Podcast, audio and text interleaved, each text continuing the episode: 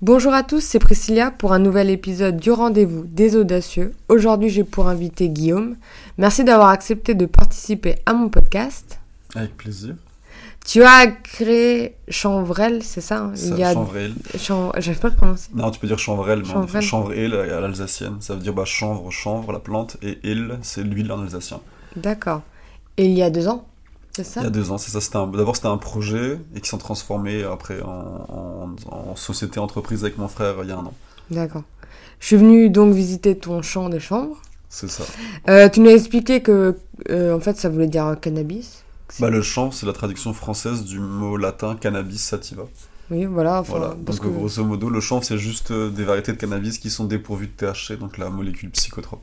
Moi, je crois que c'était un délire, genre c'est femelle, mâle, de la plante. euh. Il y a, il y a ça, bah justement, en fait, c'est-à-dire que le chanvre, majoritairement, c'est monoïque, c'est-à-dire Ouais. que c'est mâle et femelle sur un même pied, alors que les variétés de cannabis, euh, naturellement, entre guillemets, de base, elles sont euh, mâles ou femelles. Euh, en fait, tu nous as dit que dans la variété que tu as, il y a 0,0001% de... Bah, grosso modo, en fait, Merci. française, elle euh, l'autorise des variétés qui sont inscrites à un catalogue euh, et homologué français européen. Et il se trouve que c'est maximum 0,2% mhm. de THC qu'il pourrait y avoir dans la, dans la plante. Mais ça, c'est dans la plante, alors que dans la graine, dans la tige, c'est ce qui est uniquement valorisé en, France il n'y a pas de THC. Enfin, si on fait une analyse de la graine, on serait à, ça, 0,1 3 ou 4 zéros derrière la virgule, euh, 1%. Voilà, il faudrait s'envoyer euh, des kilos, des kilos, je sais pas, des dizaines de kilos de graines ou alors des, je sais pas, des dizaines de litres d'huile euh, pour avoir peut-être un espèce d'effet. Et encore, je suis pas sûr. Je pense que c'est plus l'indigestion qu'autre chose. Il y a vraiment des gens qui ont coupé? Ouais, il y a vraiment des gens qui ont pris, qui ont coupé. Et d'ailleurs, ça m'a fait rire parce que j'ai lu, euh, je dirais pas quel, quel article, etc., mais des commentaires des fois sur Internet, sur les réseaux sociaux, où des gens en fait sont tombés sur des champs de chanvre en Alsace cet été, donc c'est peut-être ceux-là ou d'autres, et en pensant vraiment que c'était du cannabis, ou euh, en, même en disant, en disant bah t'as vu, euh, t'étais con, ce que t'as coupé c'était pas ça quoi. Ah ouais. Donc euh, j'ai même vu sur internet des gens qui, se, qui dansent leurs potes en les taguant en disant bah ce que t'as coupé le jour, tu vois, c'était du chanvre, c'était pas du cannabis. Mais après, ça reste limité. Ça reste, je pense, quelques pieds. les gens en disant ah tiens, c'est du cannabis, mais euh, la majorité des champs euh, sont assez intacts. Mais c'est vrai qu'en en abord des champs, j'ai vu qu'il y a quelques pieds qui ont été coupés. Bon, ça fait une petite anecdote, quoi. C'est ça. Mais ouais, vous pouvez pas... Vous pouvez, rien faire avec. Bah non, ils peuvent, ah bah, je sais pas ce qu'ils vont faire avec. En plus, c'est- en train de partir en graines totale. Donc, euh, à part avoir de la graine sous l'enveloppe euh, qui pense être d'être du cannabis, je sais pas, ils vont être surpris. Ils vont avoir euh, très mal au crâne, quoi. ça sent pas particulièrement. Ça, s- bah, ça dépend, il y a des périodes, genre là, cette période-là, ça commence un petit peu à sentir, mais ça sent pas effectivement aussi fort que du cannabis ou de la fleur de cannabis. Il y a une petite odeur en fait qui est, euh, à ce qui est présente et, en fait, et qui sert à la plante à en fait se protéger de certains insectes pour les, re- les faire fuir. C'est pour ça qu'il y a une odeur un peu forte avec cette plante-là, mais sur les champs de chanvre, ça reste euh, assez limité, c'est pas très, pas très prenant. Et euh, comment on se dit qu'on va se mettre à la culture de chanvre en France? Comment on se dit ça? Bah, On se dit que on travaille dans la dans l'hôtellerie à la base et qu'on tombe sur... alors, je, je travaillais pour La Durée, c'est un groupe euh, de salon de thé, on va dire, euh, macaron type parisien, euh, au, style opéra Garnier, rococo, enfin bref, que- dont les, les touristes à Paris en raffolent à l'étranger aussi. Et quand j'étais à l'étranger, je bossais pour eux, et il se trouve que la chef pâtissière monde à l'époque, c'était Claire Heitzler, c'est une Mhm. chef pâtissière alsacienne, et qui avait fait une recette de macarons à la farine de chanvre. Alors je trouvais ça drôle au début, sans connaître vraiment ce que c'était. Il y avait le chef international qui mettait de la graine décortiquée dans certains de ses plats. Et en parallèle, moi j'ai toujours fait de, de l'eczéma, et j'avais trouvé des, euh, des crèmes, à, des baumes à l'huile de chanvre. Et euh, ben, je trouve ça vachement intéressant, et ça m'a aidé aussi pour l'eczéma. Et quand je suis rentré en France, euh, je voulais savoir un peu qui faisait quoi dans, dans ce domaine-là, et je trouvais qu'il y avait quelques gros acteurs français, mais qu'il n'y avait plus rien en Alsace, il n'y avait plus de chant du tout non plus. Et euh, je sais pas, j'ai un, peu craqué à l'époque. Je me suis dit, j'ai toujours eu, j'ai plein d'idées dans ma, dans ma vie, ou même des, dans, d'entrepreneuriat, et je me dis, euh, je pense à quelque chose, et puis deux ans après, ou un an après, quelqu'un le faisait, je me suis dit, bah tiens, là, c'est vraiment quelque chose qui me plaît, qui me tient à cœur, parce que c'est une plante hyper écologique, et on peut faire plein de choses avec. Euh, bah, il y a personne qui le fait, donc bah, je me lance. Je le fais, et c'était un peu fou, entre guillemets, au début, puis finalement, de petit à petit, ça a pris. Et euh, j'avais euh, un an, j'avais un peu, j'avais du chômage devant moi, un peu d'argent, un peu de temps. Et du coup, je me suis mis à faire euh, bah, voilà, que ça. Et puis petit à petit, on commence de rien et puis on arrive à, à 20 hectares de chanvre. C'est 40 millions de pieds de, de chanvre. Voilà. 40 millions 40 millions. Ah Ouais. On croirait pas comme ça qu'on Voilà. voit le champ. Bah, c'est 2 millions de pieds par champ, par champ à peu près. Est-ce que tu es entrepreneur dans l'âme ou tu as eu plein d'idées, euh, des milliards d'idées, je pense, comme tout le monde? Bah, j'ai eu- j'ai plein d'idées, enfin j'ai beaucoup voyagé, j'ai eu la chance de beaucoup voyager pendant 10 ans et du coup j'ai vu plein de concepts, plein de choses qui se, qui se faisaient à travers le monde, euh, mais ça peut être la restauration, même enfin tout et n'importe quoi, où je trouvais que l'idée était vraiment géniale, alors je me disais mais purée, euh, on n'a pas ça en France, ou alors on n'a pas ça à Strasbourg, ou... euh, Et voilà, j'avais toujours plein d'idées, puis à un moment donné, bah, à force de travailler, je suis passé bah, d'apprenti à même voilà, responsable de manager. J'avais fait le tour et je me suis dit, bon, maintenant je pense que euh, si j'ai envie de me lancer, bah, je, le, je le fais. Et quand je suis rentré des États-Unis, euh, après deux ans, je me suis dit, bah, c'est vraiment une très belle région l'Alsace, il y a des choses à faire. Et j'ai envie de rester un petit peu maintenant, et même un peu plus longtemps que prévu, et, et de me lancer dans un projet qui me plaît. Et on, a lancé Chambrel. Et tu as commencé par quoi? Par l'huile ou par les baumes? Non, par l'huile. On a commencé avec une petite huilerie artisanale, euh, d'ailleurs à Vitisheim. Mhm. Et puis on a fait, euh, bah, on a acheté d'abord un peu de graines, on a fait des premiers essais, on a acheté plus de graines, on a, fait, on a pressé plus. Après, bah, il fallait euh, faire ses, étiquettes, démarcher des magasins, enfin se faire certifier bio aussi, euh, démarcher des magasins bio, euh, ou démarcher même des gens qui pourraient être intéressés. Puis on s'est rendu compte qu'il y avait un petit, euh, il y avait, il y avait un intérêt carrément sur euh, cette plante-là et sur les vertus qu'elle a. Donc on a décidé de passer après à faire de la vendre de la graine entière, après la graine décortiquée. On faisait des, euh, on a fait faire des savons et des baumes en parallèle. Là on a de la pure protéine de chanvre. On travaille sur une farine de chanvre aussi. Et on a plein d'autres idées, même des pâtes alimentaires, euh, du chocolat, des bougies à l'huile de chanvre. Bref, il y a plein plein de choses euh, qui sont en, en projet euh, qu'on va essayer de mettre en place d'ici la fin de l'année. Ah ouais, vous essayez de lancer au maximum de... Bah, on a un éventail de produits. En fait, quand on presse de la graine, on a Mhm. l'huile d'un côté, on a le tourteau, la graine des huilés de l'autre. Et donc, entre guillemets, c'est un, enfin, un déchet. Euh, actuellement, on le valorise un peu. Voilà, on l'en a revendu un peu pour l'agroalimentaire. On le vend aussi à des, euh, à des éleveurs euh, pour, pour le bétail. Mhm. Mais en fait, c'est une excellente farine sans gluten qui est très riche en, en protéines. Sauf que ça demande une adaptation de, de certaines machines. Et c'est un coût aussi. Et ça demande de la recherche du développement. Et bah, en fait, si on veut si on arrive à valoriser ça, on valorise tout. En fait, on, on, perd pas, on, on a l'huile, on a la, le- la farine de l'autre côté, et avec de la farine qu'on peut mélanger à d'autres farines parce que c'est sans gluten. Bah là, l'éventail des recettes et des possibilités, il est euh, hyper large. On pourrait faire, je sais pas, même des gâteaux, enfin, pour faire tout ce qu'on veut Mhm. finalement en mélangeant avec ça. Euh, des barres protéinées, il y a plein plein de choses à faire. Et là, notre but, c'est jusqu'à la fin de l'année, bah, tant que on a encore le, le chômage, etc., bah, de pouvoir euh, ne pas se payer le plus longtemps possible et puis injecter le maximum d'argent dans la trésorerie de l'entreprise pour pouvoir continuer à développer des produits. Parce que quand on commence à se payer, euh, bah, un SMIC, euh, je sais pas, les gens ils gagnent, c'est moins de 1200 euros net, mais euh, moi si je me paye un SMIC, c'est minimum 2100 euros que je sors de l'entreprise. Donc voilà, il y a aussi un calcul à faire et si je veux me payer plus, bah, c'est de plus en plus. Donc euh, le but c'est voilà, de développer un maximum la l'entreprise et, et euh, la production, les produits, la trésorerie. Puis après, euh, à un moment donné, quand on commence à se payer, bah, il faut arrêter. euh, et pour pouvoir bah, être viable au niveau de l'entreprise. Ouais, mais après, il y a aussi le l'idée que bah, si tu te payes, ben, tu trouveras plus de... de produits à vendre et tu feras plus de marge. Et, enfin... A ça Mais c'est mieux, euh, enfin, faut se payer à un moment. Si tu te payes pas, ça va être compliqué, tu vois. Ah non, bien sûr, bah, il faut. bien sûr Non, mais faut se payer, enfin, euh, non, c'est le jeu, que- hein.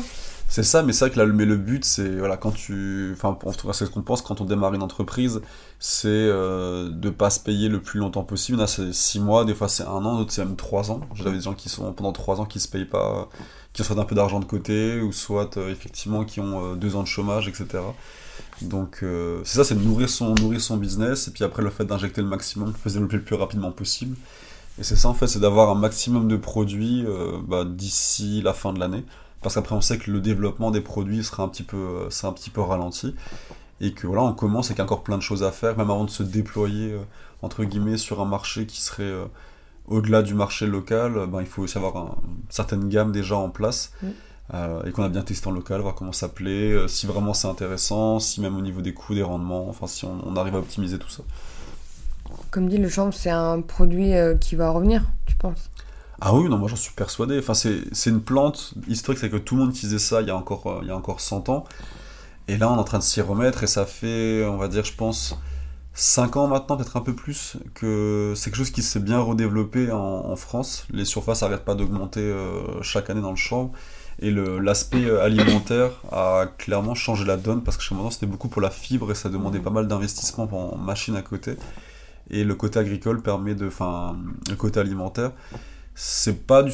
Ça reste quand même une petite part du chanvre encore en France, mais je pense que c'est ce qui va être euh, de plus en plus mis en avant parce que tout ce qu'on peut faire en alimentaire après enfin je sais que la graine l'alimentaire et de la cosmétique juste de base c'est déjà assez énorme et puis il y a de plus en plus de gens même si c'est un anti-allergène il n'y a pas d'allergène dedans naturellement les gens euh, il y a plein de gens qui sont maintenant vegan végétariens même flexitariens qui veulent voilà consommer moins de viande mieux de viande mais voilà moins et avoir des protéines végétales euh, même je me rends compte enfin j'ai vu euh, que les sportifs maintenant le régime végétalien vegan pour les sportifs c'était même préconisé parce que c'était souvent moins inflammatoire que les protéines animales. Euh, c'était plus digeste, elles étaient aussi complètes. Et donc euh, je pense que c'est vraiment une dimension là aujourd'hui de tout ce qui va de la, protéine végétale, euh, même des oméga 3, enfin tout ce qu'il y a dedans. Même l'alimentation qu'on a, on se rend compte qu'on va être, bah, si on mange correctement, bah, on tombe moins malade. Mmh. voilà, je pense que l'alimentation aujourd'hui, la qualité de l'alimentation, même le budget de l'alimentation est quelque chose qu'on est prêt à revoir à la hausse pour nous, même pour nos enfants, pour, euh, parce qu'on s'est rendu compte qu'on a quand même mangé pas mal de, pas mal de merde pendant très longtemps, et euh, voilà.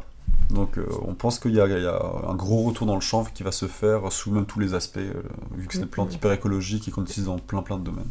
Et tu disais qu'en France, on a, on avait comme une grande culture de chanvre bah, On est le premier producteur de chanvre en Europe et le troisième dans le monde le premier producteur, je crois que c'est la Chine encore aujourd'hui, et après c'est le Canada. Mhm. Et il y a un gros intérêt dans le, dans le chanvre au Canada aussi. C'est impressionnant le développement qu'ils ont fait. Ils vont passer, je pense, premier producteur mondial de, de chanvre.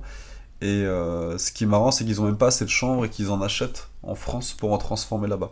Pourtant, ils en produisent déjà beaucoup, ils en rachètent encore en France pour certaines parties. Donc, euh, et ils sont en fond dans tout, hein, dans la construction, le textile, dans l'alimentaire, la cosmétique aussi. Euh. Donc non, je pense que même quand je vivais aux États-Unis, il y avait déjà un, il y a un énorme marché sur le chanvre. Euh, je veux dire, toutes les salles de sport maintenant ont des produits à base de chanvre. Les, les coffee shops ont du lait de chanvre. Donc c'est vraiment quelque chose qui est devenu assez commun et que les gens du jour au lendemain, voilà, euh, c'était même pas vraiment légal en plus aux États-Unis pendant longtemps. Et puis là, maintenant tout le monde en consomme, pas de soucis, c'est super. Voilà, bah tant mieux. Est-ce que c'est plus démocratisé là-bas qu'ici, malgré que ça soit. Non, c'est légal ou? Ah, c'est légal, c'est ça qui est marrant, c'est qu'en fait, le chanvre a seulement été légal en 2018 aux États-Unis, alors qu'on pouvait déjà importer des produits euh, sans problème, et qu'il y avait déjà une bonne partie des États-Unis, il y avait du cannabis médical qui était légal, donc en, chaque État pouvait faire son, sa culture de chanvre, mais à l'échelle nationale, ça l'était pas. Donc ils avaient des soucis avec les banques, pour, euh, parce qu'il y a des banques qui sont nationales, ils, arrivent, ils avaient du mal à ouvrir des comptes, parce qu'ils disaient, bah non, je suis désolé c'est lié au cannabis que vous faites, on est une banque nationale, euh, à l'échelle nationale, donc on ne fera pas de compte. Mais non, là-bas, ils, ont le, ils ont le cannabis médical, même récréatif. Quasiment tout le pays maintenant euh, propose du cannabis médical, enfin c'est autorisé dans tous les États, quasiment. Et puis maintenant, même le récréatif. Euh. Donc voilà, c'était le premier à criminaliser cette, cette plante-là. Et puis finalement, aujourd'hui, c'est le premier à dire que c'est super et qu'il y a tout un business à faire autour de, de ça. Et tu penses qu'en France, c'est un bonne voie ou pas?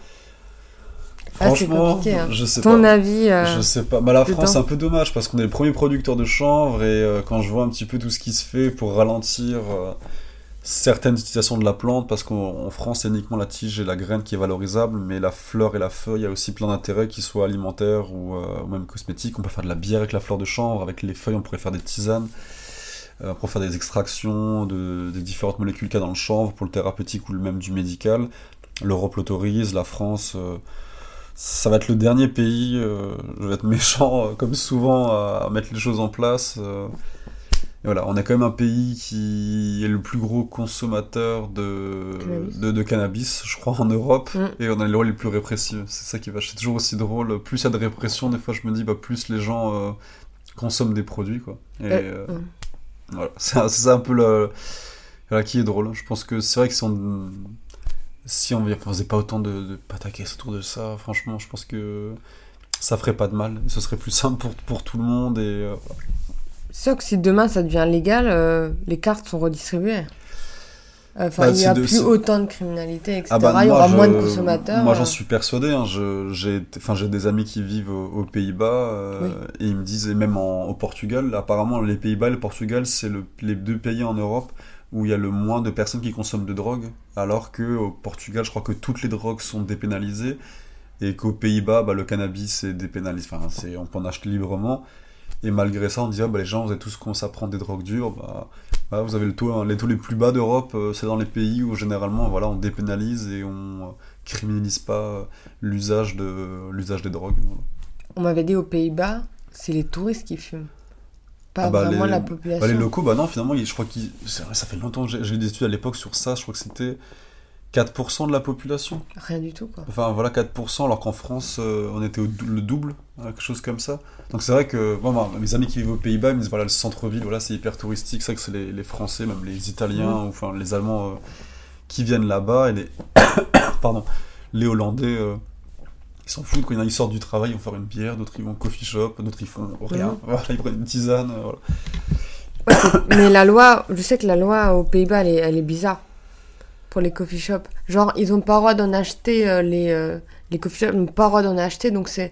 La loi Ah est c'est- hyper bizarre, Ouais, mais ils ont droit d'en revendre. Ils appellent ça la ça. porte par derrière. Enfin, Bah en fait grosso modo, ah oui c'est ça, c'est ce qu'on ce m'expliquait, ouais c'est... euh, Ils ont droit d'en vendre, c'est taxé. Par Ouais. contre, l'approvisionnement, c'est le Saint-Esprit. Ouais. Et en fait, y a même le ministre qui, euh, qui l'a fait la loi, il fait Ouais, non, il y a un problème. Ah, mais non, mais là, euh, donc ça c'est quand même drôle parce que ça veut dire qu'ils ont le droit de vendre, mais par contre de s'approvisionner. Donc ça Ouais. veut dire que techniquement, euh, quand il se fait ravitailler le coffee shop, Il est illégal. Et bah, il, si il se fait entre guillemets arrêter, bah, entre le- il passe aussi pour du, pour du trafic de drogue. Alors c'est comme. Voilà. Mais ce qu'il m'expliquait en fait, il voulait que l'État ne soit pas, entre guillemets, le premier dealer de, bah, de- des Pays-Bas, quoi. Mais je dis, mais en même temps, quand on propose de taxer un produit, c'est que l'État récupère de l'argent, donc quelque part, c'est qu'il accepte que ce soit vendu et qu'il le tolère comme une marchandise, comme une autre. L'histoire du cannabis est encore, est encore euh, avancée. hein. C'est drôle, mais ça évolue, c'est drôle. Il y a des pays comme la Thaïlande où c'était hyper répressif et aujourd'hui c'est un très gros producteur euh, de cannabis, enfin qui, va devenir un des plus gros producteurs de cannabis médical. Quoi. Alors qu'il y a encore un an ou deux ans, des gens qui avaient ça euh, pouvaient aller en prison, peine de mort, euh, etc. Quoi. Et ça change du jour au lendemain, voilà. Mais je pense qu'il y a vraiment un virage qui est en train de se prendre partout dans le monde, que ce soit même pour le chanvre, le, enfin, le, le cannabis en médical, euh, qui est hyper intéressant, qui permet d'avoir des effets secondaires très limités et de diminuer beaucoup de médicaments euh, à effets secondaires à rallonge, Mm. et euh, qui sont enfin, franchement nocifs sur du court ou du moyen ou du long terme. Donc euh, non, non, je pense que vraiment cette plante-là, elle a plein d'intérêt dans tout- voilà, plein, plein, plein de domaines, construction, dans le textile, enfin même le plastique végétal, on peut vraiment tout faire avec, donc et il faut pas s'en priver parce que ça pousse tout seul, euh, pas besoin d'irrigation, ça Mhm. pousse partout dans le monde entre 0 et 6000 mètres d'altitude. Donc voilà, une Ah plante oui. aussi renouvelable et aussi euh, riche euh, dans tous les sens, franchement, j'en connais pas d'autres dans le monde. Quoi. Mais en fait, donc, toi, t'étais chez La Durée, t'as vu euh, la chef monde qui a fait donc. C'est ça, C'est alors, je l'ai pas rencontré personnellement. Oui, non, mais t'as entendu. C'est ça. C'est en fait qu'ils avaient fait cette fameuse recette de, de chanvre au macaron, parce qu'on en parlait à l'époque. Ils n'avaient pas validé la durée parce qu'ils étaient pas. euh, je sais pas, peut-être le côté cannabis les dérangeait un petit peu. Ouais, je, pense- moi, je trouve que ça colle pas. Enfin, Après, tu dis de la farine de chanvre, c'est de la farine de Ouais. graines de chanvre. la durée, Et- c'est quand même prout-prout. Hein. Excusez-moi, hein, mais ça, c'est euh, prout-prout quand même. Bah, Les c'est- après, dans le- mamies et les c'est vrai que dans le style, ouais, euh, peut-être. Après, bon, eux, c'est de pas floquer le, un logo cannabis sur les macarons ou quoi que ce soit, mais c'est vrai que. Allez, pourtant, c'est dommage parce que quand j'étais aux États-Unis, c'était vraiment peut-être le pays où faire un essai ou lancer Ouais. ça, parce que c'était peut-être le pays qui était le plus ouvert euh, à ça. Ouais, ils auraient cartonné, je pense. ouais. Bah, je pense que ça aurait fait effectivement, ça aurait fait un, bah, ça aurait fait un petit buzz. euh, Après, bon, ils ont leur politique, peut-être qu'ils se sont dit effectivement, on va pas encore se lier à un côté qui pourrait être, euh, qui pourrait être cannabis. euh, bon, pourquoi pas, à la rigueur, s'ils ont décidé comme ça à l'époque, s'ils pensaient que c'était mieux pour leur image, euh, bah, c'est qu'ils l'ont fait. Mais ça, comme, pas, à mon avis, je pensais qu'ils auraient pu, je pensais qu'ils auraient pu le faire. Ouais. Mais c'est Ouais. les, gros, les grosses boîtes, ils ont un peu, ils ont un peu peur. Ils sont plus réticents, mais après, je vois qu'il y a énormément de, je sais pas, bah, à travers, comme dit, des chaînes de coffee shop aujourd'hui aux États-Unis qui ont du, du lait de chanvre, des chaînes de salles de sport. euh, Ouais, qui mais c'est la durée, produits. quoi. C'est la durée. Voilà, Enfin, c'est que c'est pas, pas forcément le, quand on pense pas à la France euh, ou à Paris, au salon de thé parisien, on pense pas chanvre effectivement, mais bon, après, euh, ça viendra. Donc, je pense dans plein de choses, ça viendra, on verra. Et toi, comme... qu'en fait, c'est à ce moment-là que tu t'es dit. euh, C'est ça, à ce moment-là. Ah. Enfin, c'est juste, je connaissais, en fait, je, je trouvais ça Ouais. intéressant. Et surtout, en fait, avec les crèmes, euh, les baumes à l'huile de chanvre, euh, et qui étaient vraiment pas mal. Alors, ça guérit pas l'eczéma, hein, mais ça, le, ça aide vachement. Donc, euh, plutôt que d'avoir des crèmes médicamenteuses en alternance, je me suis dit, purée, c'est quand même une super plante. Et quand je suis rentré, j'ai essayé de me renseigner sur qui faisait quoi.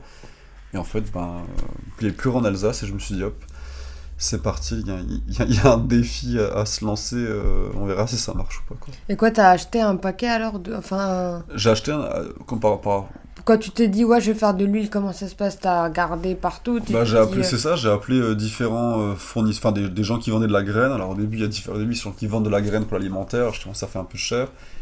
Jusqu'à après, aller acheter à une, une chanvrière, donc c'est, euh, on va dire, une sorte euh, d'usine euh, qui va en fait bah, traiter le chanvre, grosso modo, c'est plus la paille en général. Il peut aussi traiter la graine, etc. Et pour faire un test, euh, je dis, bah écoutez, voilà, j'aimerais juste vous moyen un échantillon, je sais pas, 20 kilos.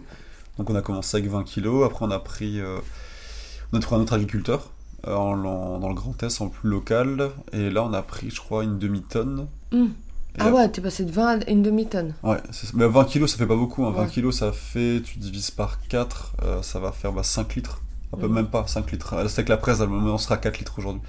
Donc c'est 4-5 litres d'huile, c'est pas non plus énorme. Et après, avec euh, 500 kilos, bah, pareil, tu divises pas. bah, aujourd'hui, même par 5, t'es à 100, 125 litres à peu près. Donc c'est pas non plus. euh, c'est pas une, une graine qui est très euh, rentable, entre guillemets, en termes d'huile. Mhm. Mais euh, du coup, il faut certains volumes. Donc ouais, c'est ça, on a comme une demi-tonne, on avait pris pour continuer à faire, après vendre la graine entière, et puis maintenant, euh, là on a déjà passé dans plusieurs tonnes cette année. Et le but c'est d'avoir, euh, bah, là on a 20 hectares de chanvre, et c'est l'équivalent, ça va faire, je sais pas, 15 à 20 tonnes à peu près. Mhm. Donc là c'est notre objectif, c'est de...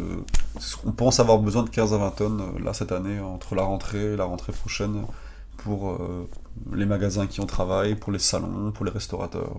Et t'as fait quoi Les premiers tests euh, avec ta famille ou des potes C'est ça, bah, j'ai fait plein de bouteilles que j'ai données à gauche et à droite. euh, Ouais. Donc après, voilà, il y, a- il y a des gens que ça intéressait, d'autres que ça intéressait moins. à des restaurateurs aussi. Et euh, après, j'ai goûté plein, plein d'huiles différentes. On a pressé aussi après plusieurs variétés différentes. Donc j'ai su me faire une idée un petit peu de, des goûts qu'il pourrait y avoir en fonction de la variété de chanvre qui était euh, cultivée. Et puis finalement, voilà, on a décidé qu'on travaillerait avec une, un premier agriculteur qui n'était pas de l'Alsace, qui est plus en Alsace. Et puis dans la foulée, on cherchait des gens pour, euh, pour faire du, du chanvre. Et donc euh, bah là, on y est. Puis on a un peu de. On a une nouvelle variété que Mhm. j'ai euh, pressée euh, en test il y a, en septembre dernier. On a déjà appelé pareil une chanvrière en leur demandant cette variété-là. Est-ce que vous l'avez, cette nouvelle variété euh, graine? On dit ouais, on en a. J'envoie un échantillon pour faire un essai. Et on l'a pressée. Elle a un super, euh, un super goût en bouche, en huile. Elle aura moins un goût de noisette, a priori Mhm. mais elle aura un goût euh, floral vachement intéressant et euh, enfin, vous verrez. Il y aura une nouvelle huile qui sera disponible d'ici la fin de l'année. Et c'est assez atypique par rapport aux autres huiles de chanvre. Elle est très douce, elle est très sympa et on a hâte de, enfin que la récolte se passe bien. Déjà, c'est une première chose. C'est celle-là que se t'as passe planté la nouvelle c'est ça, ouais. On a hâte que ça se, enfin, ça se passe bien jusqu'à maintenant. On a hâte que la récolte se passe bien, que les graines soient de bonne qualité. Et si c'est le cas, on sera ravis de vous proposer des super produits euh, d'ici euh, l'automne. Et donc, tu t'es dit, c'est quand même plus rentable d'avoir un champ? Bah en fait, on- Ou l'aventure est plus marrante d'avoir vraiment son champ? En fait, les champs ne nous appartiennent pas, c'est on demande aux agriculteurs de, euh, bah, de faire, entre guillemets, une certaine quantité de, de, de champs en fonction de nos besoins, quoi. Et non, mais nous, on voulait absolument le, enfin, se placer de tous les, enfin, de tous les côtés, dans le sens le côté agriculteur, le côté artisan, on presse nous-mêmes euh, l'huile, on a fait la farine euh, brute aussi. Après, les autres choses, on les fait faire euh, avec des transformateurs locaux ou des produits. Enfin, on a une savonnière locale qui était d'ailleurs à la visite des champs de chanvre. On a une savonnière. Après, on, a, on travaille avec un meunier pour la, farine. On a une personne qui, enfin, on a une, entreprise qui a adapté une décortiqueuse pour, pour le chanvre aussi. Donc voilà. Mais ce qui est vraiment bien, c'est qu'on arrive à tout faire en local. Et c'est ce qu'on essaie de prôner, c'est de dire, bah, si on travaille avec des gens, c'est dans la mesure du possible et même quasiment tout le temps, uniquement dans un rayon. Voilà. Le, notre but d'ici la rentrée, ce serait voilà, 80-100 km Mhm. de pouvoir travailler avec, euh, avec des personnes. Et on voulait se passer de tous les côtés pour bien comprendre toutes les démarches, le côté agriculteur, ses besoins, ses problèmes, le côté artisanal pour vraiment faire le produit, le travailler, savoir en parler et euh, pas être juste, euh, entre guillemets, une marque qui propose des produits, qui fait faire aux quatre coins de la France, aux quatre coins de l'Europe. On voulait vraiment voir tout le process, tout faire euh, nous-mêmes. Euh, voilà, pour, euh, pour commencer, bien, bien comprendre tous les besoins de, tout le monde et arriver à parler bah, parfaitement de cette plante-là et sous tous les aspects. Donc aujourd'hui même, on arrive même à parler avec les agriculteurs, leur expliquer la culture ou même les démarches à faire par rapport à cette plante-là, parce qu'on s'y est vachement intéressé, parce que on est en contact direct avec les agriculteurs. On, bah, là où on était dimanche, on a un très bon contact avec lui. Grosso modo, il dit bah, écoutez, vous venez quand vous voulez, faites vos photos, faites vos visites, euh, ça fait parler du chanvre, euh, bah, c'est super, tant mieux. Moi j'en fais un peu cette année, ça se passe bien, je vous en fais euh, carrément plus l'année prochaine, et c'est une culture qui, qui l'intéresse énormément, donc euh, tant mieux. Ouais. Vous êtes entouré de bons acteurs locaux, quoi. Bah, petit à petit, à force, on rencontre des, des, bah, des bonnes personnes, effectivement, euh, qui, qui s'intéressent à ce qu'on fait, qui sont contents de la dynamique. euh. Même voilà, il y a des personnes qui ont des magasins bio depuis 20 ans, qui sont proches de la retraite, euh, ça fait 20-25 ans qu'ils se disent purée, nous on fait ça, et il n'y a pas de jeune euh, qui fait ce qu'on a fait nous il y a 20 ans. Et là ils se disent purée, c'est bien, ça fait 5 ans qu'il y, a des- y y a jeunes qui sont, pas des trentenaires, qui sont même pas forcément du milieu agricole ou de- du bio, etc., qui se lancent dans des projets comme ça. Enfin, il y a nous, mais il y a plein d'autres projets qui existent. Et, euh, et ils sont vachement contents, quoi. Ils, aspirent- ils nous soutiennent à fond. Et euh, voilà. Puis même, de fil en aiguille, ils adorent ce qu'on fait. Ils aiment ce qu'on fait, que ce soit nous d'autres entreprises. hein. Et du coup, ils en parlent à d'autres personnes, ou ils ont des contacts, ça fait 20 ans qu'ils font ça. Mm. C'est pas aller voir lui, cette personne-là, euh, lui il est sérieux, lui il est bien. Et donc, de, euh, voilà, on- on- finalement, on tombe sur des gens qui sont de plus en plus sérieux, de plus en plus euh, carrés dans ce qu'ils font, et qui sont prêts à nous aider ou nous soutenir dans ce qu'on fait. Et puis, euh, voilà, ça, se- ça se développe bien, franchement, on est, on est content. Construire un bon réseau. C'est ça. Et ça fait quoi de travailler avec son frère? Ça fait quoi? Alors, c'est. Enfin, Il a 50... Vous êtes quoi 50-50 euh, C'est ça, enfin on est, voilà, j'ai un, un peu plus, vu que j'ai commencé seul au début, on, a, enfin, on en a parlé, on a tout mis à plat, et on est à 60-40. Ouais. Donc là, moi j'ai un peu plus, et, euh, parce qu'on a commencé comme ça, mais vu le, le boulot qu'il arrive à fournir aujourd'hui, euh, je vais déjà proposer à l'occasion de, de faire effectivement euh, 50-50. Mais non, non, bah c'est c'est toujours cool l'aspect familial, et, mais après il y a aussi les avantages, les inconvénients de travailler en famille, quoi. C'est pas la même chose que c'était qu'un employé ou avec un associé qui serait différent. Mais non, je, suis- je suis vachement content de, de, de travailler avec lui. euh. Voilà, quand je suis un peu plus fatigué ou voilà, j'en sais rien, que je suis malade ou que je suis moins en forme, ou lui il est là, j'essaie d'être là aussi quand, quand il a besoin de souffler aussi à un moment donné. Mhm. Donc euh, voilà, je suis quand même. C'est important parce que d'avoir quelqu'un sur qui on peut compter au quotidien, euh, même si ça, voilà, que son, le, lot de prise de tête et d'embrouille que ça, de travailler en famille, euh, c'est, voilà, je suis quand même très content de travailler avec lui. bah, C'est difficile, toute association en fait. C'est ça, ouais. Après, quand c'est un frère, euh, ou quand un membre de la famille, même des fois un ami, on n'a pas la même relation, on- voilà, c'est pas. C'est pas pareil, je trouve. Ou la, la prise de tête peut être plus facile euh, qu'avec un employé ou si c'était avec un associé euh, qu'on ne connaît pas, entre guillemets, enfin un associé, quelqu'un qui a un, un- un intérêt commun. Donc euh, voilà, c'est toujours compliqué, ça c'est sûr, c'est jamais évident. De toute façon, la relation avec les gens, c'est jamais évident. Mais voilà, après en famille, voilà, je sais que je me prendrai pas la tête quand je me prends la tête avec mon frère, ou je me permettrai pas de Mm. m'embrouiller avec lui ou lui avec moi de la même façon que si c'était avec un associé ou avec un employé par exemple. Et est-ce qu'il y a eu des moments difficiles? Dans cette aventure Ah mais euh, Non, mais des moments, genre un particulièrement, je pense que oui, il y en a, il y a toujours des phases euh, de down, etc. tous les bah, jours. mais- euh, on a bon, on Ouais. aurait dû s'installer en septembre dernier Ouais. et on s'est installé qu'en novembre. D'accord. C'était vraiment un problème parce qu'on avait la, les- les- la récolte de chanvre qui avait été faite.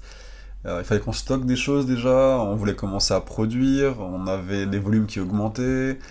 Euh, C'était euh, compliqué d'aller continuer à presser euh, la petite huilerie artisanale là on, là on était. On avait déjà acheté la presse. On a pris, on a pris du retard. Et C'était pas bon dans tous les sens, euh, c'est-à-dire pour l'installation, même pour le, démarrer vraiment l'activité, pour fournir, pour commencer à distribuer. Ça, c'était galère. Et avec le lot de problèmes qu'il y a à chaque fois, quoi, c'est un nouveau local, il y a des travaux, des choses à faire. On met les choses en place, après on découvre qu'il y a plein de. Voilà. Mettre. euh, bien protéger les locaux, parce qu'on se rend compte qu'en fait, il y a des champs à côté qui pourrait y avoir des souris qui viennent, euh, bien protéger ça des intrants, des insectes, des choses comme ça. Euh, c'est là des petites galères, ou alors après, des fois, on reçoit de la marchandise qui est pas bonne du tout, enfin, de la marchandise, de la matière première. il y a un lot qui est oxydé ou qui rance, du coup c'est encore une perte de temps, faut renvoyer ça, faut en avoir faut en reprendre un autre. Voilà, il y a toujours, et puis ouais, au quotidien, euh, c'est, il y a toujours, il y a toujours des problèmes tous les jours à, à résoudre. C'est ça. Franchement, c'est, je me lève le matin et je sais pas. En fait, ça qui est bien et pas bien, c'est que je sais pas vraiment ce qui va se passer. C'est que c'est intéressant et, et stimulant, mais d'un autre côté, il y a des fois où c'est euh, que des problèmes à gérer. Et des fois, c'est trop souvent ça. Des fois, c'est gérer des problèmes. Quoi. Ouais, mais ça, c'est le début aussi. Non, c'est ça. Mais après, je pense que tout court. hein. Je pense que hum, quand on a une entreprise, à un moment donné, même en plus les grosses entreprises, moi j'imagine même pas. hein. Je pense que les patrons, euh, ils- Euh. les gros patrons, ils font beaucoup ça, quoi. Gérer des, des problèmes toute la journée. Alors, quand j'ai parlé avec, euh, que ce soit Jules, qui est la Choukmap, je pense que tu connais, Ouais. ou Thierry, le CEO de Begelstein, bah, plus la boîte elle est grande, plus il y a des gens qui règlent les problèmes avant toi. Ah, c'est ça, oui. Et si le problème il vient chez toi, ça veut dire que vraiment il n'y a eu aucune euh, réponse possible. possible jusque-là. ouais. Ouais, donc normalement tu as de la marge pour respirer, mais bon, avant d'arriver à créer un, Ah, mais un sûr, ça devient process plus... comme ça, Bien sûr, ça devient plus facile, effectivement, entre guillemets. Même gérer les problèmes au quotidien, à force de gérer des- au début un petit problème, ça paraît un énorme problème. Après, euh, au bout d'un certain temps, les petits problèmes, c'est bon, bah, c'est le quotidien, c'est pas grave, on arrive à les gérer euh, facilement. Et après, petit à petit, effectivement, ça, ça évolue et on a moins certains problèmes. Mais je pense qu'au quotidien, il n'y a, y a, il y a jamais rien qui marche comme on veut. Il y aura toujours des retards de livraison, il y aura toujours des problèmes euh, avec, je sais pas, de la marchandise, je sais pas, il y aura un problème technique au local, euh, la clim qui lâche, enfin des choses comme ouais, ça. mais il y aura toujours des, au moins il y aura des gens. euh, Bah, c'est ce qu'on enfin, on espère, ouais, effectivement. Pour l'instant, c'est pas, on Oui. pas encore, mais ouais, Au début, tu t'occupes de tout, genre toi qui dois nettoyer les toilettes, toi qui vas faire des, des Ah tâches ingrates, c'est toi qui dois les faire, mais à chaque fois en fait. Ah, tu, on fait tout, hein, c'est ça, tu nettoies, là, on, on fait tout nous-mêmes, voilà, même après, on- même les livraisons, euh, on fait encore euh, majoritairement, sauf quand c'est loin ou des très gros volumes, euh, on fait tout nous-mêmes, donc on se déplace, il faut... Il faut tout faire. voilà. Quand on commence au début, on a toutes les casquettes. Quoi. On est euh, commercial, agent d'entretien, technicien, Comptable. euh, comptable. Voilà, il faut, faut tout faire au début. Voilà, c'est comme ça. C'est beaucoup de choses d'un coup, puis après on prend le pli on a- et on Bien. arrive à bien le faire. quoi. Ça devient la routine. C'est ça. Voilà, c'est un peu ça. Et un jour, tu auras un peu moins de problèmes à gérer, ça fera bizarre, tu crois Ça va, ça se passe Non, non, t'inquiète, il y a tous les autres qui ont réglé, euh, tout va bien. Ah et- bah, j'ai hâte de ce jour-là dans ce cas-là. Mais ouais, c'est vrai que. Non, j'ai hâte. Mais bon, après. Là, je, je le vois déjà que ça va déjà mieux par rapport à, je sais pas, l'année dernière par exemple. hein. Je vois que les... lancer un produit, c'est moins compliqué. Voilà, c'est toujours aussi coûteux, mais c'est toujours, mais euh, c'est moins compliqué qu'avant. Le- Il y a un rythme aussi qui se crée. euh. Voilà, les étiquettes, on les fait une fois, deux fois, puis après, on les adapte, donc c'est beaucoup plus rapide. Voilà. Créer l'étiquette au début, on fait ça vraiment bien, parfaitement, puis après, on se dit, bon, voilà, bah, j'ai fait mon modèle de base, après, je l'adapte. Donc, j'ai pas à refaire tout ce que j'ai fait, j'ai pas à passer des heures de nouveau dessus. Donc, on gagne du temps surtout. Et puis après, on a des fournisseurs qui sont voilà, fiables, qui savent que ce qu'on veut, euh, comment on travaille, donc on apprend à se connaître mutuellement. Et euh, bah, on avance bien euh, comme ça. Et t'as eu des doutes? J'ai des doutes. Moi, j'ai vou- j'ai voulu arrêter, franchement, je pense 10 fois ou 15 fois. Hein, à peu près, si c'est pas plus de 100 fois, j'en sais rien. Il y a plein de fois où je me suis dit que je vais arrêter. Hein, c'est juste pas possible. C'est trop compliqué, c'est trop de boulot. euh. Enfin, on fait, on fait quelque chose. qui- Enfin, qui, personne ne le fait. On est les premiers à le faire en Alsace, entre guillemets. Et. euh, et c'est quelque chose qui est assez novateur dans le sens où ça fait bah, vraiment 10 ans que ça se développe, 5 ans que ça se développe, et en fait on est en train de réapprendre à tout refaire. Nos ancêtres il y a 100 ans savaient tout faire, et là on est en train de trouver des techniques ou adapter des machines, c'est compliqué, c'est pas évident, il faut faire plein de choses, donc c'est tout réapprendre. Il n'y a pas d'expérience d'ailleurs, c'est pas quelqu'un qui ouvre un restaurant, bon voilà le restaurant, tout est fait, enfin, il y a de la, on- Ah, C'est connu le process. le pour, euh, process, il y a des, des sociétés qui font les restaurants, il y a métro à côté, enfin les Oui. fournisseurs, tout est là, c'est pas compliqué de se lancer, de démarrer. Après, bien sûr, je dis pas que c'est facile la restauration, j'ai fait 10 ans, c'est même très compliqué, mais au moins se lancer, il y a, des, il y a un cadre qui existe déjà. Nous, on arrive, euh, faut tout faire. Le cadre législatif, bah, vu que, entre guillemets, c'est lié au cannabis, bah, c'est pas évident non plus. La meilleure plante, pas compliquée du Voilà, tout. c'est ça. Donc il y a tout, il y a tout qui est compliqué. Il y a le côté agricole. On n'est pas du tout on n'est pas agriculteur. J'ai pas fait, pas fait le lycée agricole. Donc euh, non, c'est. Mais il y a des possibilités. Voilà, tu, tu t'associes avec des agriculteurs Ah, comme ça, non, bien sûr. on- Parce que même se lancer là-dedans, le coût d'une machine, t'as envie de pleurer. euh, Le Ah non, bien sûr, champ, mais si. non, c'est euh, impossible. Je veux dire, même nous, là, on a acheté une presse à huile, effectivement, mais si on devait acheter une décortiqueuse ou les Ouais. machines pour faire de la farine, entre guillemets, euh, mais là, c'est délirant. Enfin, là, c'est même pas rentable. Et heureusement qu'entre guillemets, il y a des personnes qui. euh, dont c'est le métier ou qui proposent ce genre de service-là, parce que pour commencer, c'est juste trop bien, parce qu'on peut commencer comme ça. Alors après, c'est sûr que si on faisait tout en interne, on peut encore réduire des coûts. Mais je veux dire, on n'a pas du tout les volumes, on n'est pas à ces volumes-là, quoi. Si un jour, effectivement, on a des très gros volumes et on se rend compte que c'est plus intéressant de le faire en interne, ben, on le fera en interne. Mais euh, non, au début, il faut commencer petit, il faut faire les choses peu, voilà, petit à petit et euh, optimiser ses coûts, euh, voilà. Mais je pense, je pense qu'il y a beaucoup de boîtes, même très grosses, qui continuent à déléguer le travail là parce que c'est trop d'argent de d'acheter un complexe exprès. Ah bah oui, il y a plein de gens qui sous-traitent, euh, mais tout, hein, que ce soit sous-traiter euh, les, les services ou alors après même sous-traiter les employés, hein, par exemple l'intérim, etc. Parce que ça demande moins de boulot. euh. Mm. Après, ça dépend ce qu'on veut. C'est est-ce qu'on veut maîtriser de A à Z ce qu'on fait Et là, c'est intéressant, c'est que nous, on est assez tatillons sur ça, ou avec sur les partenaires, les gens qui vont travailler sur la qualité de ce qu'on va faire. Ou est-ce qu'on dit, bon, on sous-traite, mais avec le lot de problèmes que ça a aussi Parce que, si on peut dire à des gens de faire ça, mais ce sera jamais exactement comme on veut le faire. C'est pas des personnes qui le font, c'est pas leur entreprise, donc ils font un service ou un produit.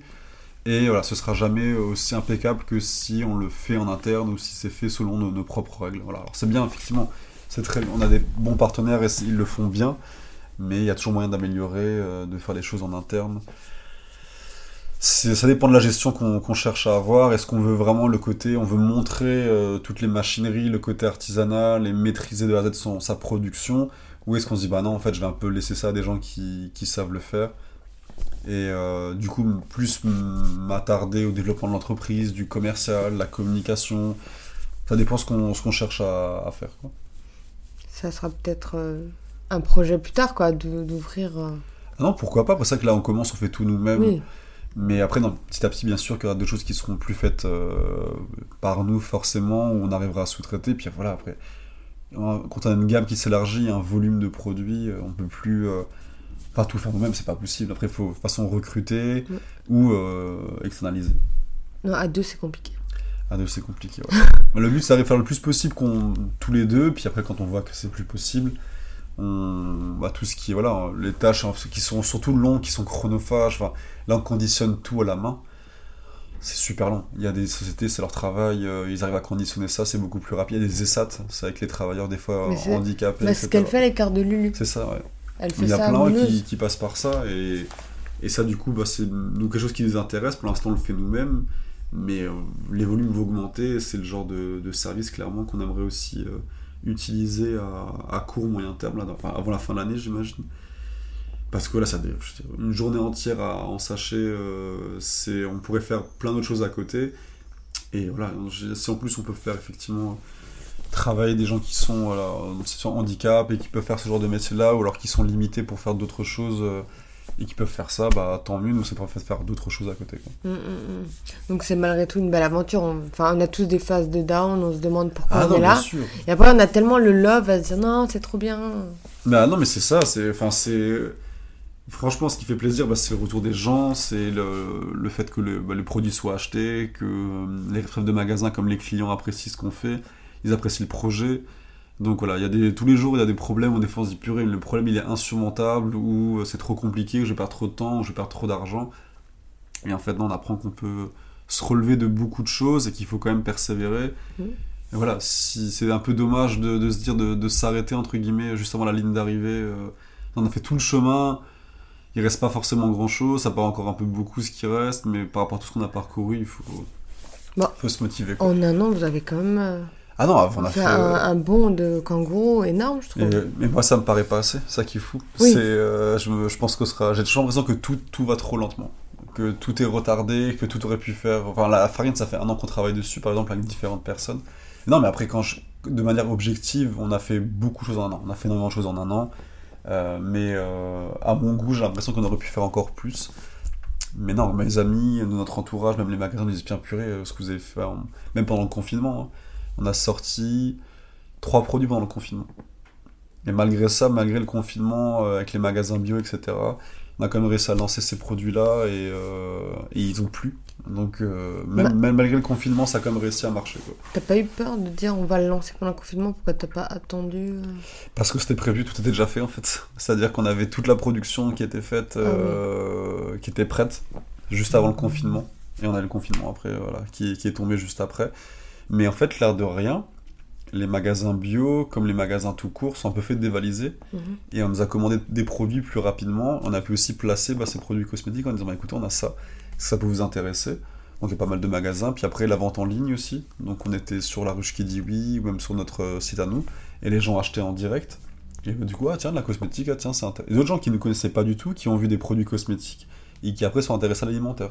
Donc ça a ouvert carrément euh, le, nos produits à beaucoup plus de monde.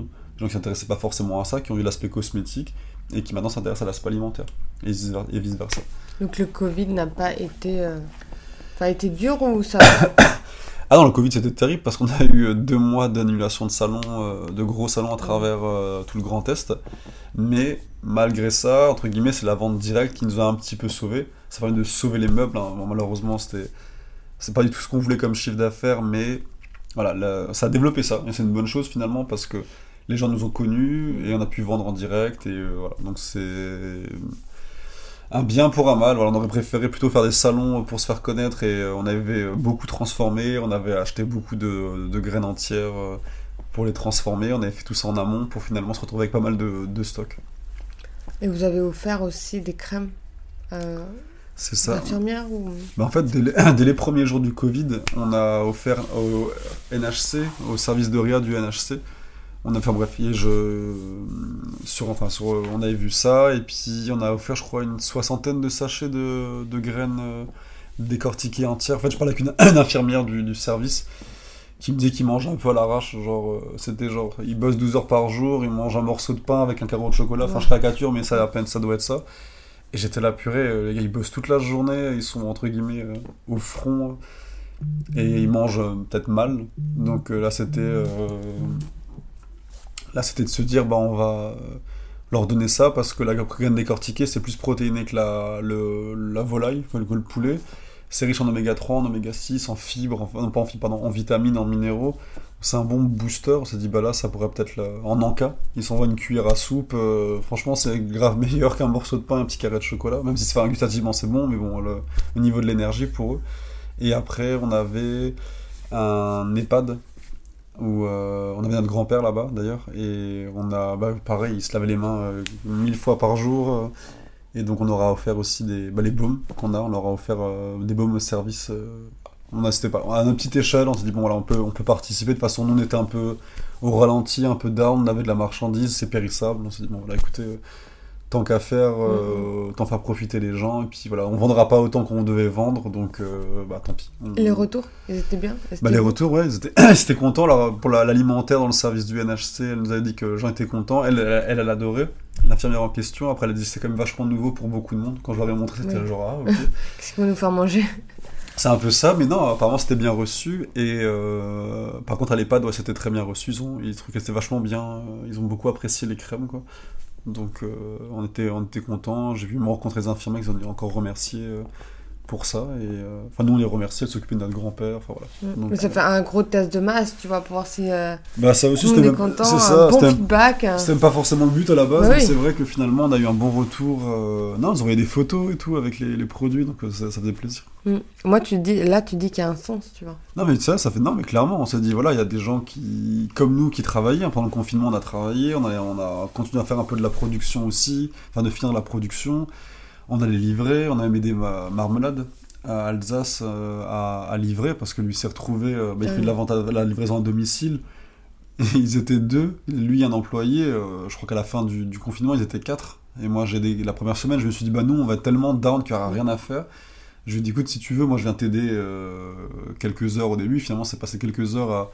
Je l'ai aidé plusieurs dizaines d'heures, je crois, sur deux semaines. Et euh, on l'a filé un coup de main. Et puis euh, après, finalement, il a, il, a, il a pu recruter. Il a bah, son un staff maintenant. Mais euh, du coup, non, c'est ça, on a aidé aussi Marmelade tout de suite. Je me suis dit, bon, de toute façon, là, nous, c'est foutu. Lui, il va se faire déchirer le pauvre. Et on a envie de se, se rendre utile. On a, pu faire ce qu'on a pu faire avec les infirmières et avec, avec Marmelade. Puis après l'activité, on a eu les produits qu'on a lancés et on a, on a un peu travaillé. bah, on, a, eu moins de temps pour, pour les autres, il fallait qu'on travaille pour nous de nouveau. Donc ça s'est quand même relancé. Puis, Moi, je voudrais savoir maintenant, quel est ton plus grand défaut? Mon plus grand défaut, Ah, Au niveau... je pense que, ça mon frère il le dira aussi, hein, c'est que je, je pense que j'arrive à passer des heures. En fait, je perds du temps. Je pense vraiment que je perds du temps euh, à, à penser à trop de trucs.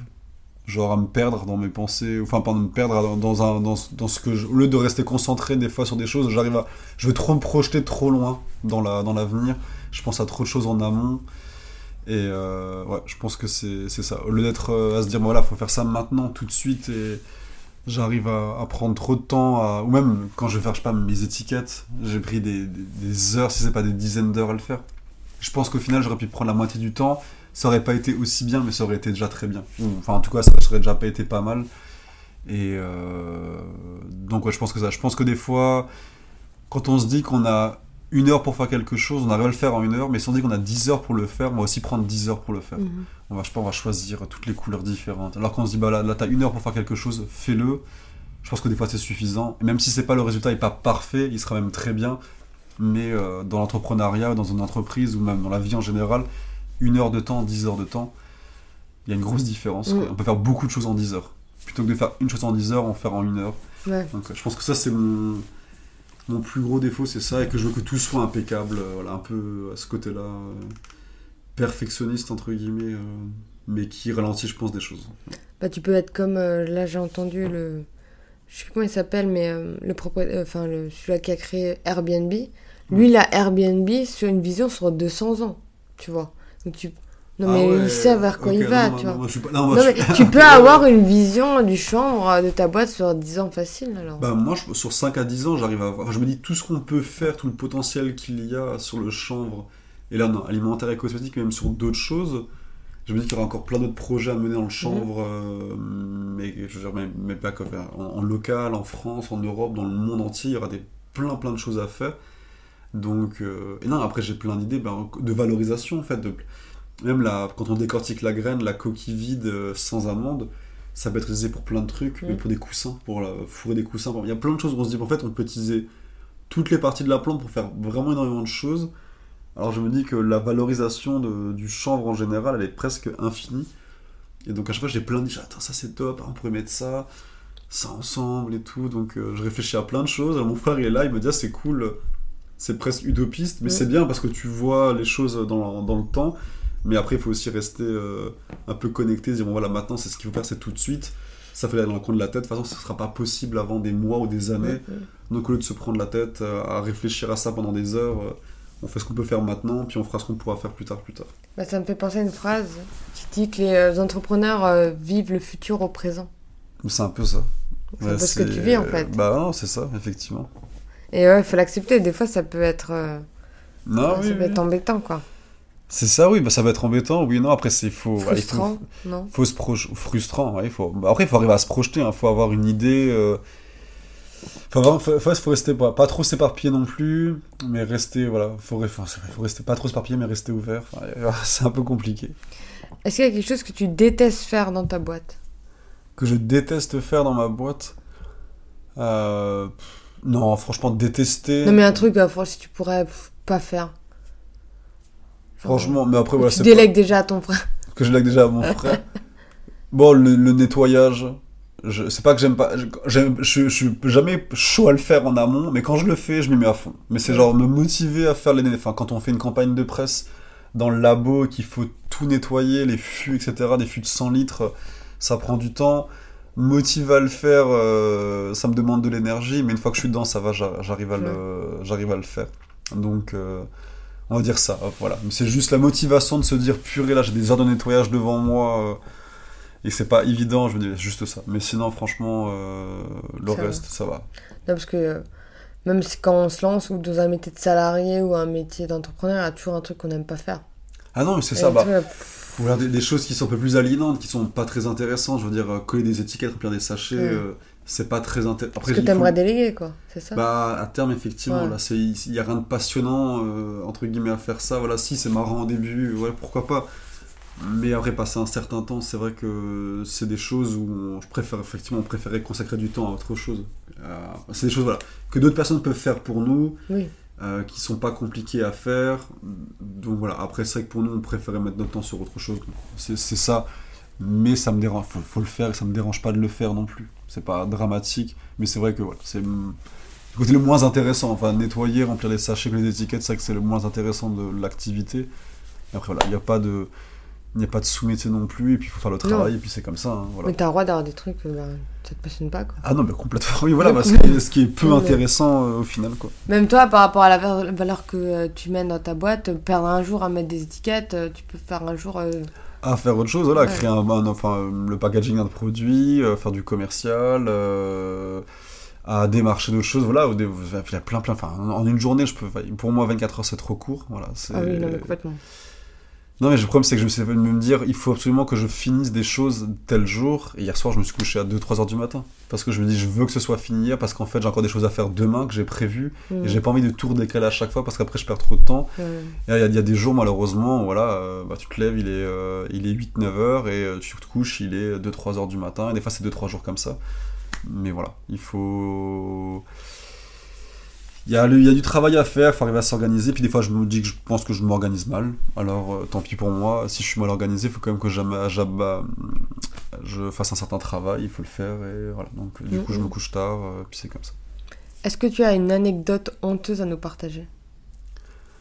Une anecdote honteuse à vous partager. Enfin, on s'est fait voler de la, voilà, du, du chanvre Ah oui, euh, voilà. à plusieurs reprises, même sur le jardin. Enfin, on a un jardinier chez nos parents, on en fait pousser. Enfin, bref, euh, là-bas. ou, ou même, des- ou je sais pas, ou alors des noms, mais pas après. c'est Plus des, ou des gens qui réagissent en, me- en me regardant euh, comme si je vendais de la drogue. Bon, ça, c'est très rare. Franchement, c'est extrêmement rare, mais j'ai eu une ou deux réactions assez drôles comme ça. Où, où les gens me prennent pour un fou euh, ou pour un hippie. euh, ou alors que les gens après, je leur parle, je leur dis plein de choses, ils me disent mais vous là, vous, c'est n'importe quoi ce que vous racontez, votre plante avec tout ce que vous me dites, euh, c'est une plante magique, je dis ouais, plus ou moins si vous voulez, ouais. Et euh, mais dire à sa femme, et lui craque complètement. Et après m'écrire par mail ou me recontacter en me disant ah mais je te le monsieur à tel stand, en fait je me suis renseigné sur ce que vous disiez, en fait c'était vrai, c'est super intéressant, j'aimerais commander quoi. Alors ça, ça me fait rire.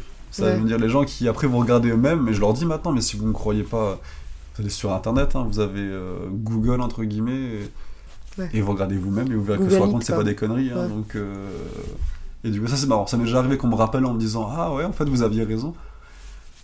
Bah, je vous vends quelque chose et c'est bon, je sais pas de vous vendre tout et n'importe quoi, je vous raconte euh, le potentiel qu'a ce que je propose et puis voilà. Vous y croyez, vous y croyez pas, après vous vérifiez chez vous le soir si vous voulez, et puis effectivement, il m'avait rappelé pour me dire Ah, ah, mais c'est super et tout. Ouais, parce qu'on peut te, on peut te, pardon, te, te prendre pour un vendeur de tapis ou un vendeur Bah, quand- quand- de quand on arrive à dire-.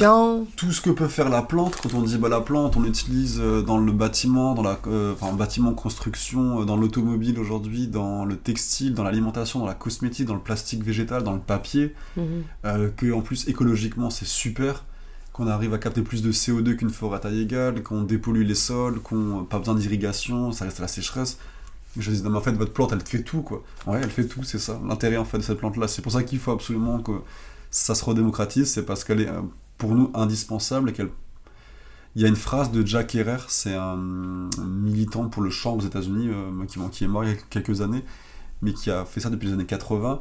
Il disait une phrase, c'est je sais pas si le champ va changer le monde, mais c'est la seule chose qui puisse le faire. Et après, il détaille en fait toutes les utilisations du chanvre et si on remplaçait euh, le papier par le chanvre, tout ce qu'on pouvait faire, en fait, il expliquait qu'il y a 20 ou 30 ans qu'on pourrait vivre avec le mode de consommation d'il y a 30 ans, quand il l'a écrit à l'époque. Euh, 20 ou 30 ans, c'est ça. Si on remplaçait plein d'énergie par le chanvre, en fait, plein de matières premières par le chanvre. Donc voilà, nous on est persuadés qu'aujourd'hui, si on arrive à faire. euh, s'il y a beaucoup de chanvre partout dans le monde, à nouveau, ça va changer de nouveau beaucoup de choses et la façon de consommer et euh, les matériaux qu'on va utiliser. Donc, Ouais. Donc s'il y a beau, il y a des gens qui veulent se lancer dans l'entrepreneuriat, ils peuvent tester plein de choses dans le champ. il y a plein plein de choses à faire. Alors là, moi j'encourage euh, des gens. Il y a, rien qui fait dans le textile en France. Enfin en France, ouais, c'est ça. Il y a des gens qui travaillent le tissu de chanvre, Mm. mais c'est plus fait en France. Euh, il y a du plastique végétal. euh, Il y a de la, effectivement, il y a la fibre. On peut dire dans plein de choses. hein. je veux dire le- la Peugeot 308, le tableau de bord, je dans la carrosserie, ils ont de la fibre de chanvre. Dans les rétroviseurs, il y en a. Donc je pense que ceux qui veulent une matière première, apparemment, il y a 25 000 utilisations du chanvre. Et aujourd'hui, on pense qu'on peut tout faire avec le chanvre. Il faut même des batteries avec de la fibre de chanvre qui, sont, euh, qui ont des meilleures capacités que les batteries actuelles. Donc moi, je pas quelle limite il y a. Il y a un Canadien qui a fait un avion quasiment intégralement en chanvre aussi. Ah oui. Donc voilà, ceux qui veulent lancer dans le chanvre, franchement, il y a tellement de possibilités Donc euh, allez-y, et ça pourra que aider cette filière-là et cette plante-là, parce qu'on peut vraiment faire énormément, énormément de choses avec. Bah, tu peux, ça se trouve, tu seras un des premiers acteurs euh, du chanvre en France, on ne sait pas où ça te mènera dans 10 ans, tu vois. On verra dans 10 ans ce que ça donne, effectivement. Voilà, là on, est, on fait ça, on, je sais pas, dans 10 ans ce que ça donnera. Il y aura peut-être d'autres choses, d'autres projets. euh, peut-être, que sera- peut-être que je serai dans le développement du chanvre en France ou euh, dans un autre pays européen ou dans le monde, ou me dire voilà, j'ai fait ce que j'ai fait, j'avais à faire en Alsace et en France. Maintenant, peut-être d'autres choses à mettre en place dans d'autres endroits. euh, ça sais ferait rêver quand même, non? Ça serait ah, ça pourrait être cool. Moi, j'ai beaucoup voyagé. Si je me dis, voilà, maintenant, voyager un peu plus euh, responsable et ne pas aller à l'autre bout du monde pour, euh, pour trois semaines et revenir, mais se dire, bah, en fait, je vais aller quelque part pendant de nouveau un ou deux ans, mais Mm. que ce soit à l'autre bout du monde. Voilà. J'ai beaucoup voyagé pendant dix ans. J'ai adoré ça. Là, je me pose un petit peu, mais je pense que c'est la possibilité de repartir. Euh, J'en sais rien, dans, dans, dans 5-10 ans, euh, pourquoi pas. Mm, mm. Et euh, quel est le meilleur conseil qu'on t'a donné? De rien lâcher. Rien lâcher. franchement, de, de continuer, de persévérer. hein, franchement, je- et ça, c'est ma famille, même mes amis euh, qui me qui m'ont poussé à ça en me disant voilà, maintenant, euh, tout ce que tu as fait, tout ce que tu fais, il faut que tu continues. Quoi.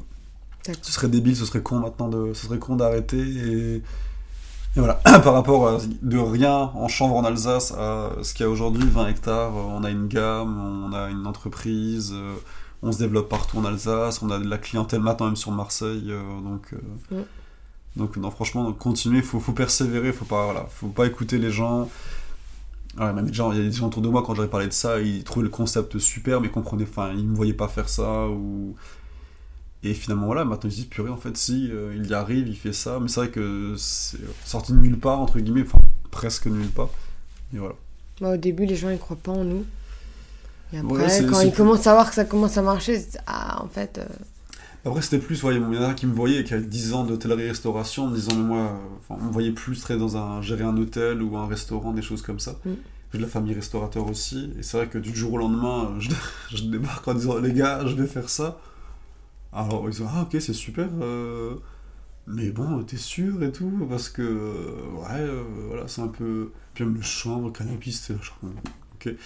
Non, mais ils m'ont soutenu. Franchement, on m'a soutenu dès le début. On m'a dit, ok, c'est cool, félicitations, etc. Mais il y avait un petit. Je pense que les gens étaient quand même sceptiques ou voyaient pas ce que ça pourrait donner ou jusqu'où on pourrait aller.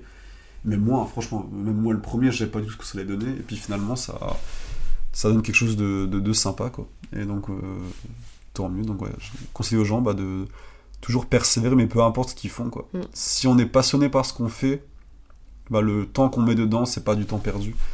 Et euh, il- voilà, ça, ça n'existe pas, les gens qui arrivent. euh, Je sais pas, il y a peut-être euh, 0,1% des gens là qui ont. euh, qui, qui, qui arrivent à faire les formules magiques là sur euh, Facebook, des gens euh, vrai. avec les, avec les entrepreneurs, blablabla, genre je fais rien de ma vie et j'ai de l'argent qui rentre. Bah, cette formule magique pour moi elle n'existe pas. C'est Il y a du peut-être euh, hop, 5 personnes en France qui arrivent à vivre de, de, de ça, mais encore voilà, euh, c'est des conneries. Il faut. Franchement, je pense que si on regarde un peu le parcours de tous les gens qui réussissent ou qui font, qui mènent des projets dans leur vie, ils ont tous bossé pour ça, hein, ça n'existe pas. hein. Même, euh, je sais pas, des, même des rappeurs, faut pas croire, hein, c'est pas idiot, c'est de la musique de merde. euh, Les gars, c'est les gars qui bossent quoi. Mm. Les gars comme Jules, on se fout de sa gueule, euh, je suis pas forcément fan de sa musique, mais le gars, il, il dort 5 heures par nuit et il bosse du matin au soir, il l'arrête pas quoi. On aime, on n'aime pas ce qu'il fait, mais le Mhm. gars, pour arriver à ce qu'il fait, ou en être là, être le plus gros vendeur de disques en France aujourd'hui, et ben c'est parce que le gars il taffe toute la journée, 6 jours sur 7 quoi. C'est un bosseur de fou.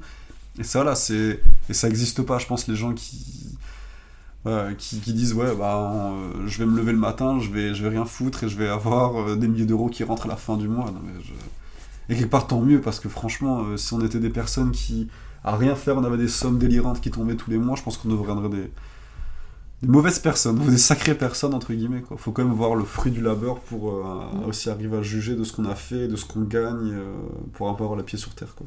bah, c'est comme euh, la personne qui a, je retiens pas les noms aujourd'hui, qui a fait le livre La semaine de 4 heures. Je sais pas si tu connais. C'est quoi? Non. C'est en fait, il dit, en fait, c'est, C'est par rapport au sommeil non? Non, c'est pas, c'est euh, que la tu travailles 4 heures Par par, jour. semaine Par semaine ok. et tu arrives à avoir un salaire. En fait, il a créé une muse. En fait, c'est un Ouais. des, il y en a deux qui en parlent. Il y a euh, l'auteur de Lean Startup et lui, bref. Et euh, en fait, euh, il dit comment travailler 4 heures par semaine, mais cette personne ne travaille pas à 4 heures par semaine, il travaille Ouais. tellement en 80 heures en fait. Mais non, mais c'est Ça ça. n'existe pas. Non, mais C'est. Moi, j'y crois pas. Après, je veux bien que on ait mis quelque chose en place après des années où, je sais pas, peut-être euh, certains médecins très spécialisés ont des médecines alternatives qui finalement se disent bon, avec ce que je gagne, j'arrive à travailler 3 jours par semaine ou peut-être 4 jours.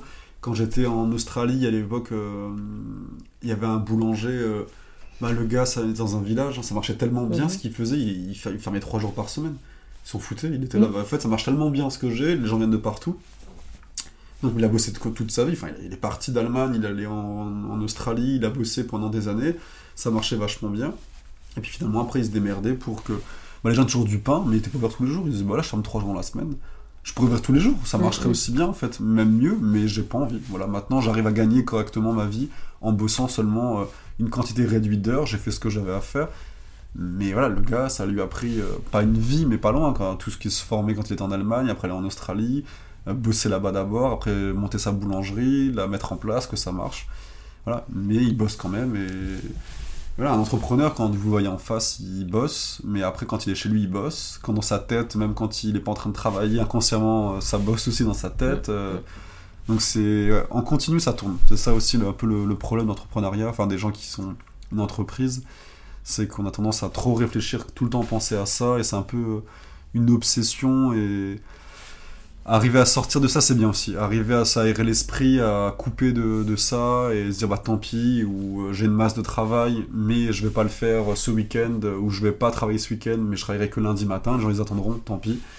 Je pense que c'est aussi une bonne chose de, de prendre du recul euh, pour sa santé, euh, même mentale, entre guillemets, et son quotidien. Mais ils disent que c'est important même de faire du sport. Qu'ils Ah, ont une corrélation bizarre entre ceux-là qui réussissent et qui font du sport.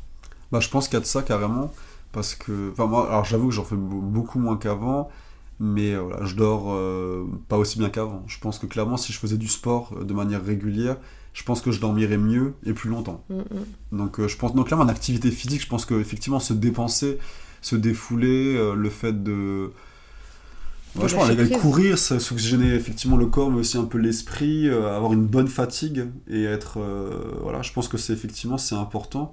Et non, moi je peux que recommander aux gens, même même une alimentation qui est saine. hein. J'ai vu encore euh, pour le corps on en parle, même des reportages là sur Arte euh, sur la nourriture et l'effet sur le sur, euh, sur le cerveau, sur l'humeur, sur l'efficacité, etc. Donc non, je pense que voilà. Après, c'est jamais évident d'avoir un rythme de, de vie qui est sain quand on commence l'entrepreneuriat. Je pense que c'est pas évident. Et même, par exemple, des, ce qui est marrant, c'est que des chefs de cuisine, généralement, ceux qui bouffent le plus mal. Mm. Ils font de la très bonne bouffe toute la journée, euh, et quand ils rentrent chez eux, ils ont plus envie de cuisiner, ils sont un paquet de chips, des granolas. euh, voilà, c'est triste, mais moi, je l'ai connu, je l'ai vu. euh, voilà, ils y bossent comme des oufs toute la journée, ils ont leur restaurant, ils mangent au restaurant, mais après, quand ils rentrent chez eux, ils ont même le dimanche un peu envie de manger au McDo des fois aussi, hein, on, va pas, on va pas se mentir. hein, parce qu'ils ont pas envie de se prendre la tête, et je- on peut comprendre, ils veulent quelque chose de rapide, de simple, ils font ça toute la journée. Ils ont pas encore envie de faire ça les week-ends, enfin les week-ends, ils travaillent les week-ends, mais euh, quand ils sont en repos, euh, je sais pas que c'est le cas tout le monde, mais ça, ça existe aussi. Donc euh, c'est vrai que il faut essayer d'avoir un bon rythme, d'être organisé, de donner, je pense, s'accorder du temps pour tout, du temps pour soi, pour l'entreprise, du temps pour, pour le sport, pour les amis, pour la famille, pour les activités. c'est arriver à s'organiser. Et moi, j'y arrive pas encore correctement, on va pas se mentir. hein. Je, sais que je dois tendre vers ça, mais j'y arrive pas encore. Faut se laisser le temps. C'est ça. Donc notre podcast est fini. C'était un plaisir. Donc merci euh, d'avoir par- participé.